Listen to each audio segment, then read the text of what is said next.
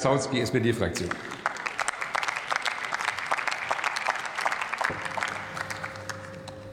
Sehr geehrter Herr Präsident, liebe Kolleginnen der demokratischen Fraktionen, sehr geehrte Damen und Herren! Wir sprechen heute über den Data Act. Der Data Act ist Teil eines Gesamtkonzepts der Europäischen Union, das die Weichen für die digitale Zukunft stellt. Und wir müssen uns fragen, welche Art von Zukunft das sein soll. Wir nutzen Social Media, wir bestellen Sachen im Internet, wir können einfach mit unseren Freundinnen auf der ganzen Welt entweder direkt oder in Gruppen kommunizieren. Unser Leben wird immer digitaler, immer vernetzter. Dasselbe gilt für Geräte und Maschinen, die uns umgeben, die uns Arbeit abnehmen oder die uns durch die Gegend fahren. Der Staubsaugerroboter, der meine Wohnung putzt, während ich nicht da bin. Das selbstparkende Auto, die Landmaschine, die selbstständig über das Feld fährt. Sie alle generieren sogenannte IoT-Daten. IoT steht für Internet of Things, Internet der Dinge, vernetzte Geräte. All diese Maschinen generieren, sammeln und speichern Daten. Daten über mich, über mein Leben. Teilweise sagen diese Daten viel über mich aus, auch wenn sie nicht direkt personenbezogen sind. Der Staubsaugerroboter kann meine Wohnung kartografieren, speichert also wichtige Informationen über meine Lebensverhältnisse. Aber kartografiert er die Wohnung nur oder weiß er dank GPS-Daten auch, wo genau meine Wohnung liegt? Das Auto vermisst und trackt jede meiner Bewegungen, mein Fahrverhalten, meine Gewohnheiten. Die Landmaschine generiert Daten über Bodenbeschaffenheit, Fläche und Nutzung in landwirtschaftlichen Betrieben. Auch für die Landwirtinnen wichtige Informationen. Diese Daten sind zwar maschinengeneriert, tragen aber sehr viele Informationen über die NutzerInnen der Maschinen in sich.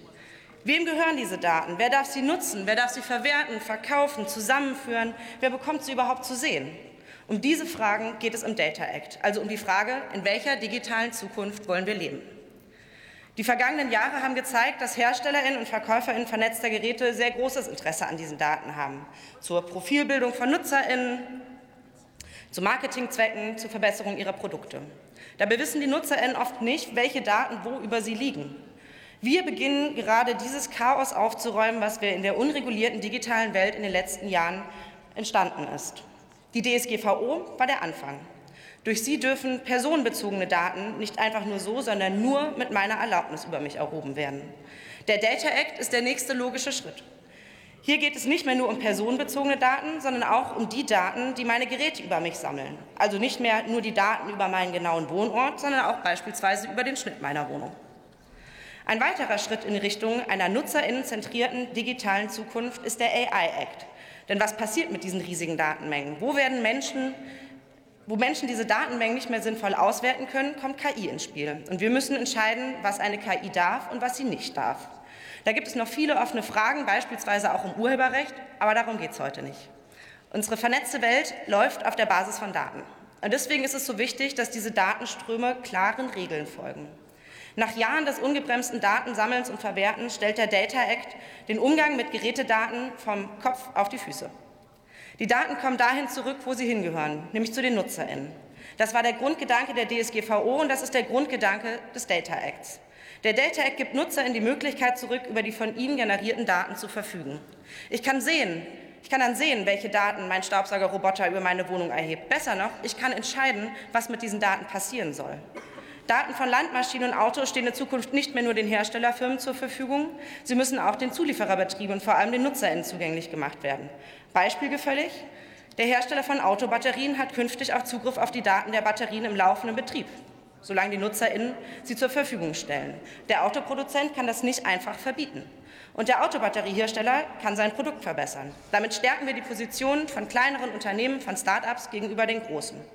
Für die, die vorher Monopole auf diese Daten hatten, mag das unbequem sein. Aber genau da wollen und müssen wir hin in einer gerechteren digitalen Zukunft. Aktuell leiten viele Geräte automatisch Daten aus, ohne dass ich das überhaupt mitbekomme. Das kann ich nur verhindern, wenn ich technisch versiert bin. Zukünftig bekommen alle NutzerInnen weitreichende Einblicke und Möglichkeiten zu entscheiden, was mit ihren Daten passiert. Die DSGVO hat NutzerInnen befähigt, über ihre personenbezogenen Daten zu verfügen, ihren Schutz einzuklagen.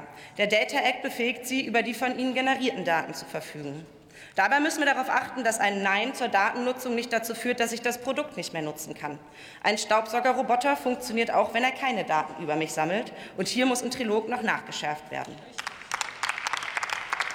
Wir stärken die digitale Souveränität Europas mit diesem Gesetz auf eine ganz fundamentale Art und Weise, nämlich indem wir Nutzerinnen stärken.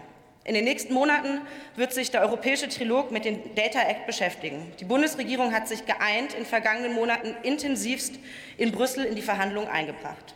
Die Positionierung der Kommission steht, klar, Sie haben den Vorschlag eingebracht, die Positionierung des Parlaments steht und jetzt steht auch die Positionierung des Rates. Auch wir haben als Zuständige der Fraktion immer wieder unsere Vorstellungen und Vorschläge in den Prozess eingebracht, beispielsweise im Digitalausschuss. Wir schaffen eine Rechtssicherheit in einem Bereich der nutzergenerierten Gerätedaten, die es so aktuell noch gar nicht gibt. Die Bundesregierung hat sich für eine klare Abgrenzung zu den anderen Rechtsakten wie der DSGVO, dem AI Act oder dem Data Governance Act stark gemacht. Genauso hat sie sich dafür eingesetzt, dass klar ist, wer eigentlich Dateninhaberin, Datenempfängerin, dritte Partei oder Nutzerin ist und wer wann welche Rechte genießt. Der Data Act ist ein Meilenstein der europäischen Digitalgesetzgebung und ich freue mich auf das Trilogverfahren. Herzlichen Dank. Vielen Dank, Frau Kollegin.